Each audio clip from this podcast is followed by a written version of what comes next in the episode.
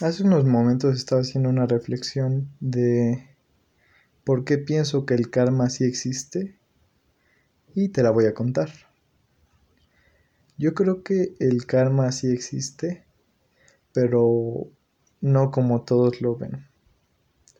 Porque todos lo ven como un dios, literalmente lo ven como un dios que eh, castiga a los malos y y a los buenos los premia. Creo que yo no lo veo tanto eh, de esa forma. Eh, si lo quisiéramos ver en un mundo más físico, yo pienso que el karma es algo diferente. Yo lo que pienso es que dependiendo de las decisiones que vayas a tomar que obviamente puedan afectar a otras personas, va a ser el resultado de ciertas cosas que te van a pasar. Por ejemplo, esto yo digo que es eh, un karma en máxima expresión. ¿Qué pasa si un día tú llegaras a decir, ah, pues mira, eh,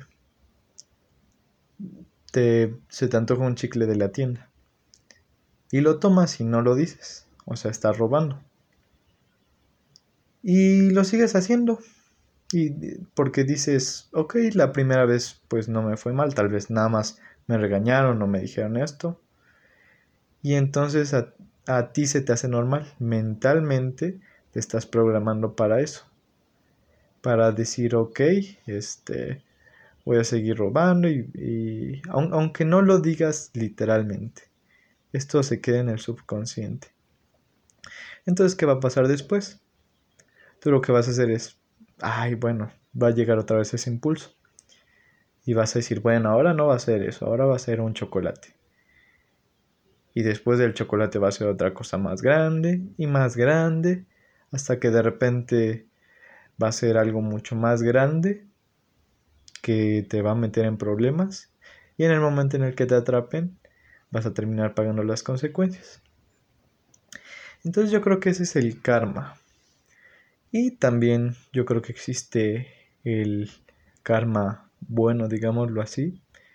Y dependiendo de la mentalidad que le empieces, eh, bueno, que empieces a adoptar, va a ser como sean tus resultados en un futuro. Igual que con el primer ejemplo de, del chicle si empiezas a hacer cosas buenas, entonces tu mentalidad va a estar en otro entorno.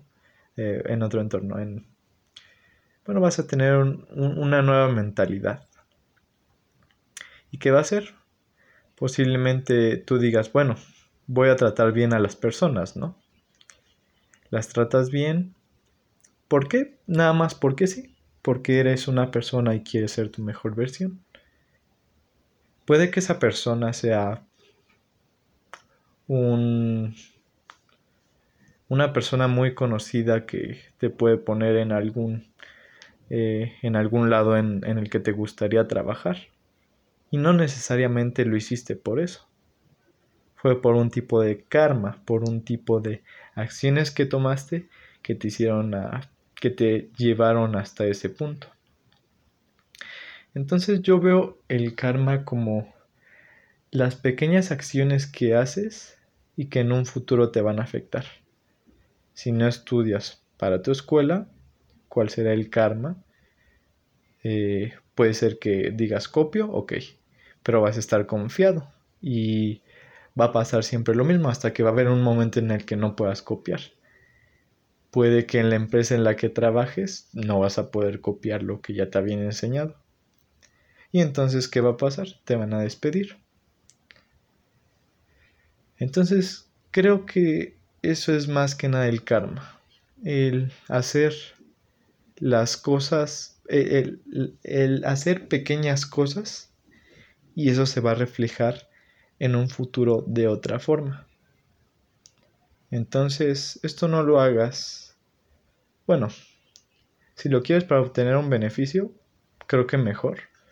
Creo que lo preferiría que lo pienses así. Si, si lo haces por puro egoísmo, hazlo así. Pero prefiero que empieces a hacer cosas buenas por, eh, por querer obtener un beneficio a que no lo hagas porque no crees en el karma. Porque dices, ay, nada más hice esto. Y cada decisión que tomas va a ser como una piedrita en el camino que tú mismo te vas a poner. Entonces te invito a eso. Te invito a que todas las decisiones las tomes con mente y corazón. Eh, que no hicieras lo que no te gustaría que te hicieran. Y bueno, eh, eso en un futuro se va a reflejar. Las pequeñas acciones que hagas se van a reflejar en un futuro. Y posiblemente de manera eh, mucho más grande. Esto es el 80-20. Si aplicas este 20%, tendrás el 80% de los resultados.